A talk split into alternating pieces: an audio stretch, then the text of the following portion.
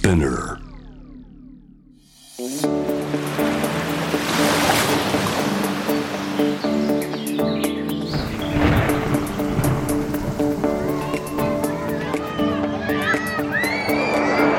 SDGs Explain for Business.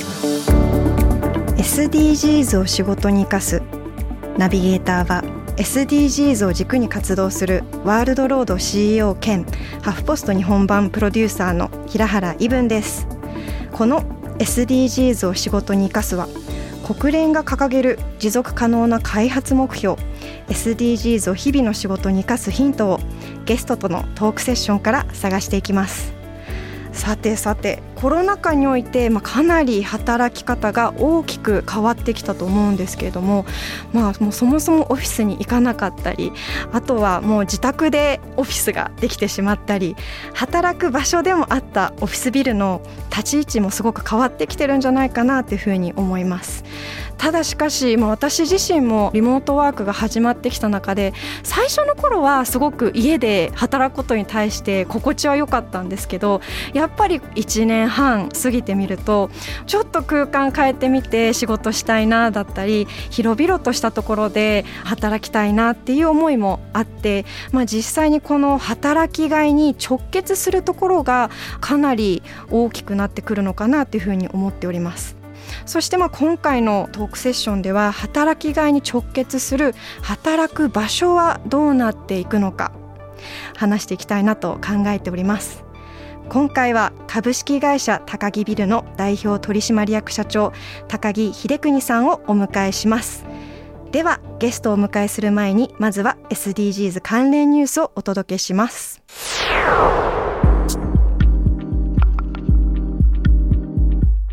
黒人ヘア用の水泳帽が東京オリンピックで使用不可決定に反発。アフロやドレッドヘアなど黒人に多いヘアスタイルに合わせてデザインされた水泳帽の使用が東京オリンピックで認められませんでした。水泳帽をデザインしたのはアフロやロックスブレードなど黒人の自然な髪型に合わせた水泳帽を作るイギリスのブランドソウルキャップ。東京オリンピックで使用が認められなかった今回の決定に反発が起き国際水泳連盟は7月2日競技に有利にならない限り国際水泳連盟は全ての水泳選手が適切な競技用水泳着にアクセスできるようにすると語りソウルキャップの申請却下を見直すことを発表しました。ソウルキャップはマイケル・チャップマンさんとトクス・アハメド・サラディーンさんによって設立されたブランド。2人は私たちの水泳防止の競技大会での使用が承認されることで多様性の取り組みが進んでほしい。どのレベルの水泳選手もスポーツと自分の髪型とで選択を迫られることがないようになってほしい。と SNS に投稿しています。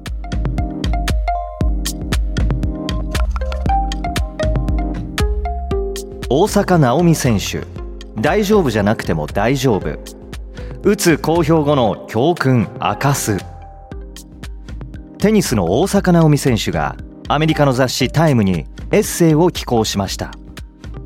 メンタルヘルスを優先する意向を公表した後私の旅は予想外の道を歩みましたと振り返り重要な教訓を学んだと語っています。大丈夫じゃなくても大丈夫と題するエッセイの冒頭で大坂選手は教訓1全ての人を満足させることはできないと綴りました。私の23年という短い人生の中で世界はこれまでに経験したことないほど分断しています。パンデミックの時にマスクをする反人種差別を支持するためにひざまずくなど私にとって額面通り明らかな問題が猛烈な勢いで反対にあっています。なので精神的なケアのために全仏オープンの記者会見を欠席する必要があると言った時私は次の展開に備えておくべきだったのです。と綴りました。なお大坂選手は東京オリンピックへの参加を表明しておりエッセイでは大会でのプレーについてこれ以上の興奮はありませんと語っています。以上 SDGs ニュースでした。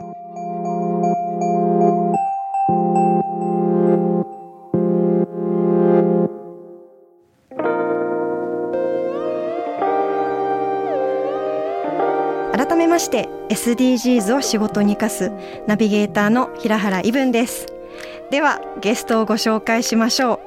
株式会社高木ビルの代表取締役社長高木秀邦さんです。高木さんよろしくお願いいたします。はいよろしくお願いします。株式会社高木ビル代表取締役社長高木でございます。高木さんって今どんなことをされてるんです結構あのユニークなバックグラウンドをお持ちだと思うんですけども、えーはい、そちらを踏まえてお願いします。私自身はですね貸しビル会社の今経営を行ってるんですが、えー、弊社は創業60周年をまあ迎えてですね私の祖父が立ち上げた会社の、まあ、いわば3代目社長としてですね今あの貸しビル業に邁進しております。でその傍らですねチャレンジャーに伴走するコミュニティブランドということでバースというですねまさに生まれるっていう、まあ、英語ですよね。そのバースという名前でさまざまなシェアオフィスだったりとか新しい不動産の在り方を追求して価値創造を行っております。はい。結構高木さんの、まあ、日々こうロックなイメージがすごく強いんですけども 最初からこう不動産業界の道を歩もうって思ったんですか、はい、はい、全然そんなことは思ってなかったですね。はい、はい、小さい頃からという話で言えば要はおじいちゃんが創業者ですから孫として可愛がられて、後取りなんだ、後取りなんだっていうことで、逆にそれがですね、なんか自分の中で夢を持てないような子供になっちゃったっていうのがありましてですね、うん、子供の頃って結構みんな、サッカー選手になりたいとか、野球選手になりたいみたいな感じで、気軽に夢を持ってたじゃないですか。なんかそんな時に、はい、でも僕はこうなるんだよねっていうそのレールがすごく見えちゃっていたので、冷めた子供だったっていう感じですね。ああそうだったんですね。はい、じゃあこう夢を持ちづらかったっていうのもあったんですかね？そうですね。熱中することが少なくて、どれもなんか中途半端にこうやってたなんかそんな感じでした。そうなんですね、はい、そこから実際にじゃあもう都合って決心されたなんかきっかけってあるんですか、はい。はい、実はすごく紆余曲折がありまして、はい、そんな夢を持てない子供だったんですけどもやっぱ高校ぐらいの時に、まあ、だんだん自我が目覚めてるくるタイミングでその音楽に出会うんですよね。はい。でミュージシャンというかそのバンドマンになるのがですねその時にすごく熱中してそこにもう傾倒していくんですね。はい、で初めて持った夢にやっぱり人生かけたくなってですね。実はその大学を卒業すると同時にバンドマンとして CD デビューをして実はしばらくプロミュージシャンやってたんですよ。そうなんですね、はい、はい、なので全然不動産の負の字もない世界でですね、はい、日々そのギターをかき鳴らしてロックしてたと。いう時代がございます。へえ、ちなみにこうロックしてた時代の反響はどうだったんですか？反響ですか、はい、残念なことにですねそのデビューはできたんですけどもやっぱりなかなか売れずみんなでこのハイエースを乗ってですね、はい、ライブハウス周りとかっていうのを一生懸命やってたんですけどもなかなかこう芽が出なかったっていうのが正直なところで4年ぐらいでやっぱりその夢を破れて挫折するというような形でしたね。そうなんですね。はい。そこからもうすぐに不動産業界に飛び込んだっていう流れなんですか、はいはい、そうですね。まあ夢破れて挫折して、まあそれで実家に戻ろうってのはすごくこう都合のいい話なんですけども、まあ当時まだ若かった僕はそういうことで不動産をやりたいんだって、もう一回やりたいんだってことをまあ伝えにですね、言ったんですけども、私の父が社長だったんですけども、ふざけるなと。お前にそんな簡単に帰ってこれる場所じゃないと。言われましてですね、まあ、初めて目が覚めたというところで、もう一回一からですね、自分でその、まあ、就職活動をしながら、ゼロから積み上げていって、で、不動産の世界を勉強しようと。はい。いうことで、まあ、何年か修行に出たということですね。そうなんですね。はい。実際にじゃあ他の企業のこう不動産のところに勤めて、はい、そこからこう家業を継いだっていう流れなんです、ね、まさにあの、売買仲介という世界で、はい、まあ一般のお客様が家を買う仲介の仕事をしたり、まあ企業ですね、不動産企業がその開発をしたりするお手伝いをしたりとか、はい、まあそんなような実務的な仕事をしてましたね。なるほど。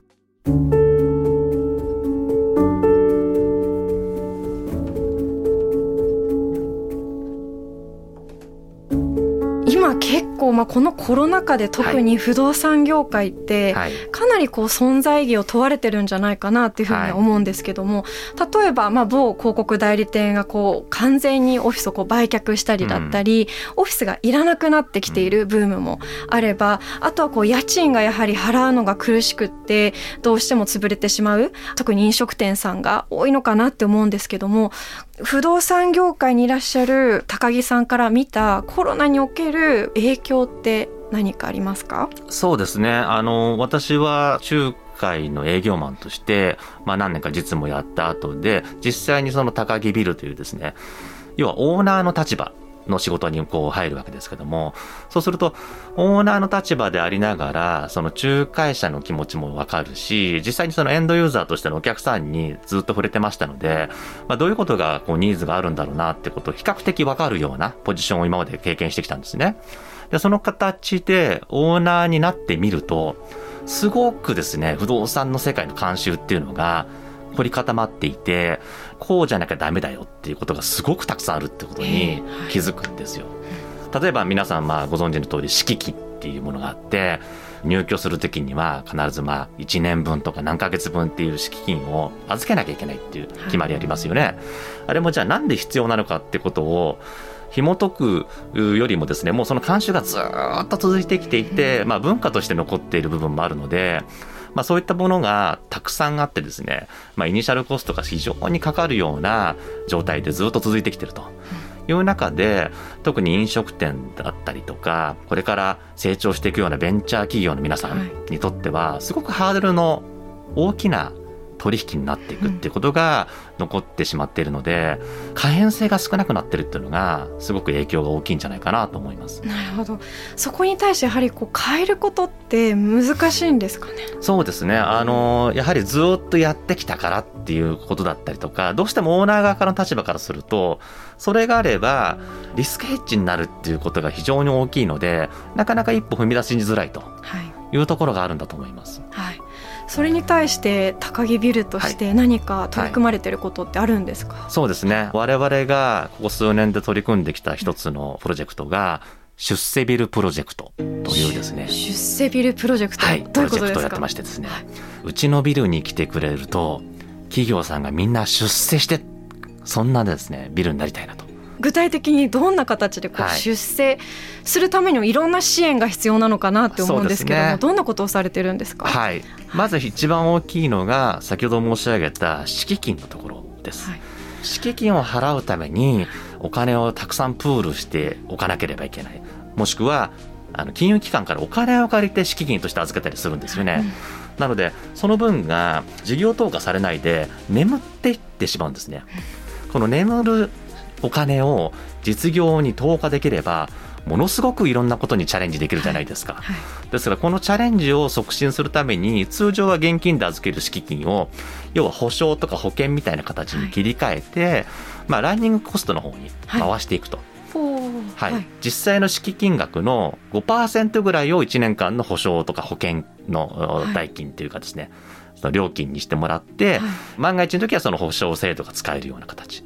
なのでオーナーさんの方もまあリスクヘッジはかかってると。でも入居する企業にとってはそれこそ何千万っていうお金がすぐに取られないで実業に投下できると。い。うことがありますのでこれを使ってどんどん成長してもらおうと。そういうプロジェクトです。そうなんですね、はい、それ以外にも何かこう出世ビルとして取り組んでることってあるんですか、はい、そうですね。通常ビルオーナーとテナントさんって、まあ、あまり合わないというか入る時と出る時ぐらいしかもうなんか関係性がないじゃないですか。なので我々はそこの間にいる時ってその企業に何が起きて何が必要なのかってことをよりビルオーナーとしても寄り添っていこうと。いうふうに思っていまして、例えば、まあ、経営上のいろんな悩みだったりとか、そういったもの、まあ、コンサルティングっていうほどですね、まあ、形式的にはなってないんですけども、いろいろこうディスカッションする立場を設けたりとか、あとは我々が普段そうリレーションを取っている金融機関さんの相談にまあ、まあ一緒に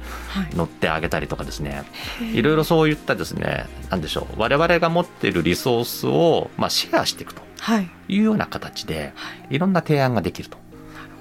本来であれば我々オーナーにとってはテナントさんが元気になってくれた方がいいわけですよね。その方がどんどんどんどん成長してくれて、はい。まあ収益も上げれれば、その分賃料も少し市場がいい時は上げていただいたりとかってこともあるんですよ。はい。で、そういうこう関係性をもっともっとですね、共に歩めるような形っていうのはないのかなっていうのをずっとまあ探求してるというか、はいそこに邁進しているわけですね。そうなんですねはい。あとはやはりこう不動産において、まあ、結構悩まれてる方多いとこかなって思うのがこうはい毎月かかるこう、はいコストのところはい。月額で家賃払わなきゃ、はいでも事業は全然儲かってないのにっていうのも はい。かなり多いのかなって思うんですけどもそこに対しても何か取り組まれてそうですね。あの、我々が新しく取り組んでる形としては、あの、飲食店の経営者さんと変動制の家賃にして、はい。要は収益が高く取れてる時はその分を多くいただくこともあるし逆に今月は厳しいなという時には収益に伴って変動制の割合で賃料をいただくようなスタイル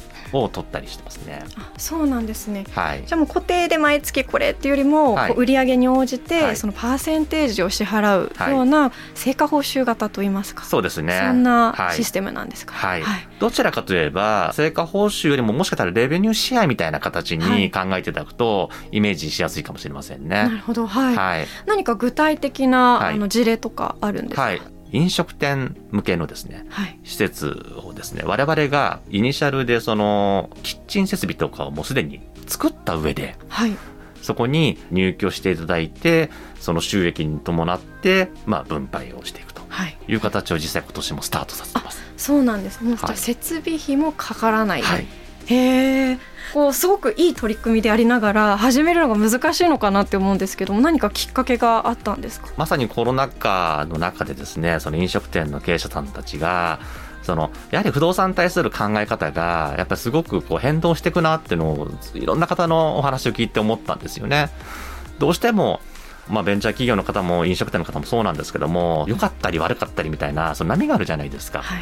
で、そこに対して不動産の方が、なかなかこう、提案ができてないっていう現状があると思いまして、もっとそこが寄り添うような形で、契約関係結べないかなってことはずっと思っていて、今回その一緒に取り組んだパートナーの飲食店の経営者さんは、やっぱりこのコロナ禍で、他の店でなんですけど、オーナーさんとテナント企業が敵のように、家賃を上げるんだ、下げるんだ、みたいな、もう戦いのようになってしまって、なんか先を見ることができなくなったっていうようなことを聞いたんですね。うん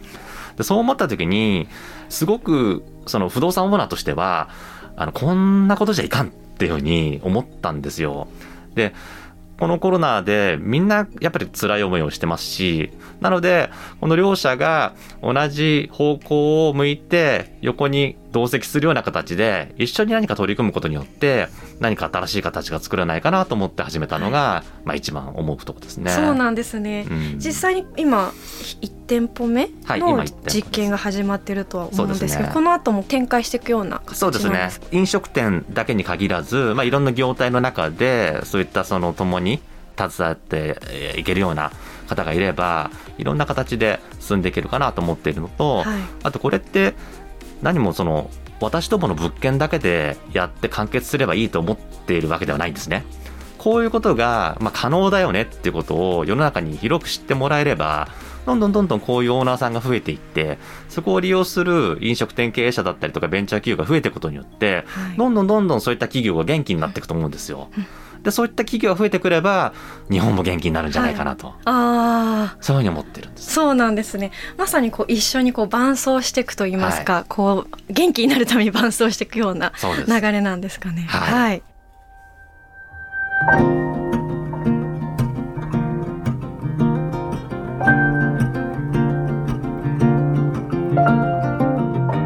最後にお聞きしたいのが高木さんが考える不動産業界の存在意義って何でしょう？なるほど。僕が、あの、語ってしまうと、なんか、すごく個人的な意見にもなりがちかなと思うんですけども、でも、非常に今、不動産業のこの領域の中でさ、まあ、様々なチャレンジさせていただいてるんですけども、やっぱり不動産の側から、人々の暮らしのグラデーションをもっともっと表現していくことで、生き方、存在意義、じゃあその社会とどう繋がっていくかな、みたいなところが、どんどんどんどんこう、横つなぎしていくような気がしてるんですよね。う、はいで SDGs がその縦割りになっちゃいけないなっていうのをすごく個人的に思っていて、はい今おっしゃった11番っていうのがすごくその我々の領域としては近いんですけども、まあこういったものが他のそのじゃあ何番にどういうふうにつながっていくかみたいな、はいそういったはしごかけをはい不動産が担うことってすごくできるんじゃないかなと思ってるんですよ。はいでなんでかっていうと不動産ってすごくハードじゃないですか。はいハードなんですけどもそこに住まう生きる働くといった人々がそこに来ることによって、まあ、どうなるかどうやって生き生きしていくかみたいなところってすごくそのハード作りからソフト作りまで幅広いんですね。はいその中で私にとってはですねその不動産って実はその人の思いが一番大事だよねってところになんか行き着いてるんですけどはいも、おー人の思いが大事でそこを大事にするような場所があればそこで人が動くじゃないですか。はい。で人が動けば物が動く。はい。で物が動けばもちろん経済だってお金だって動いていくということではい。すごくその社会の在り方について不動産の側から思いを起点として何か活動していくことっていうのがはい。我々の役目じゃないかなと思ってます。はい、冒頭でもこうちょっとこうお伝えしたんですけども居場所ってこれまでは住む場所も箱って思ってた人が多かったり、はい。あとオフィスも働く場所はい。箱って思ってる方が多かったと思うんですけどコロナ禍で改めて再認識できたのがあもう一体なんだなこれって。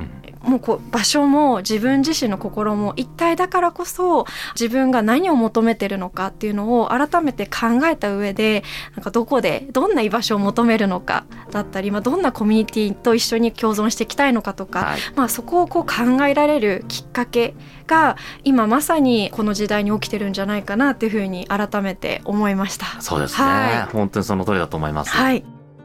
SDGs を仕事に生かす。今回は株式会社高木ビルの代表取締役社長高木秀邦さんにお話を伺いました。高木さんありがとうございました。ありがとうございました。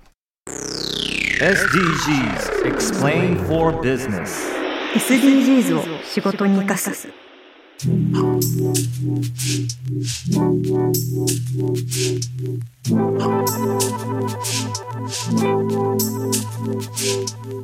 ここからは仕事で使える SDGs の数字に関するトピックをご紹介します。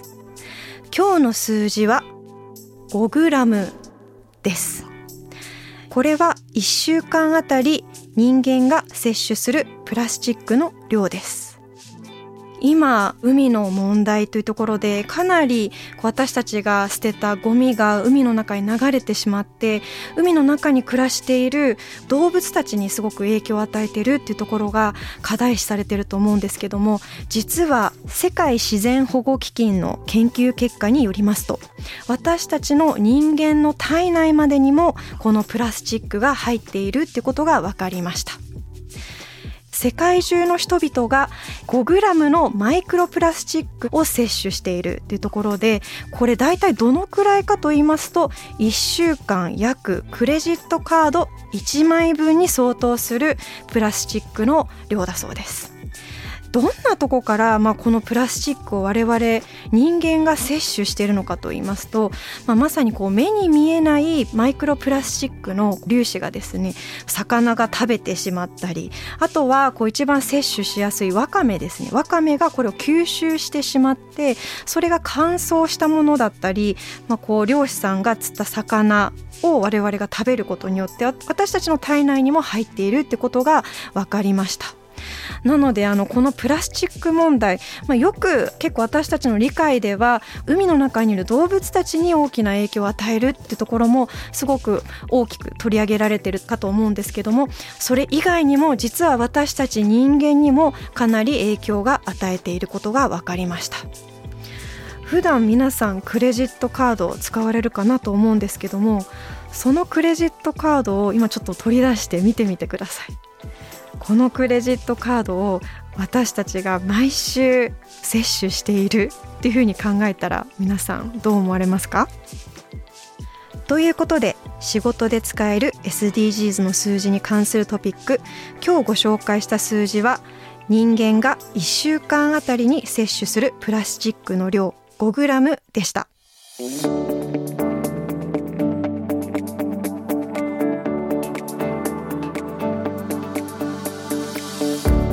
届けしてきました SDGs を仕事に生かす。今回は高木ビルの高木秀邦さんにお話を伺いました。そうですね。改めてこう不動産って私ももう毎日不動産に自分がまあ住んでいればあと実際にコーワーキングスペースを使ったりもする立場っていう中で改めてこの空間って何のためにあるんだろう。自分にとってこの空間って箱なのかそれとも生活の一部なのかっていうのをもう一度考えてみたいなって思いました。その上でこう空間との対話だったりこう不動産会社さんとの対話っていうのをもっともっとと大切にしたいなって思いました。ぜひ皆さんの日常のビジネスにも SDGs を取り入れてみてください。今後も新しいエピソードを配信していくので Apple Podcast、Amazon Music、Spotify、Google Podcast でフォローをお願いいたします。これまで配信したエピソードもチェックしてみてください。もう一回いきます。このプログラムへの質問や感想取り上げてほしいテーマなどはぜひハッシュタグ SDGs を仕事に生かすでツイートお願いします。最近ですねちょっとツイートが減っていて正直寂しいっていうのがあります。生かすの漢字は活動の活です。そしてハフポスト日本版が SDGs ガイドブックを作成しました。ハフポストサイトから無料でダウンロードすることができます。ハフポストではこれまで400本以上の SDGs 関連記事を発信してきました。今年はライブ番組ハフライブも SDGs 一色となっています。ハフポストの取り組みだけではなく専門家や SDGs のトップラムナーともいえる企業の方々のインタビューを通してそのノウハウやアイディアを詰め込んだガイドブックになっています。例えば自分の部署ではどんな SDGs ができるんだろう。明日からできる SDGs のヒントも満載です。SDGs を考えるからする上 SDGs の情報収集や課題解決向けたアクションの参考にぜひご活用ください。ということでここまでのお相手は平原イブンでした。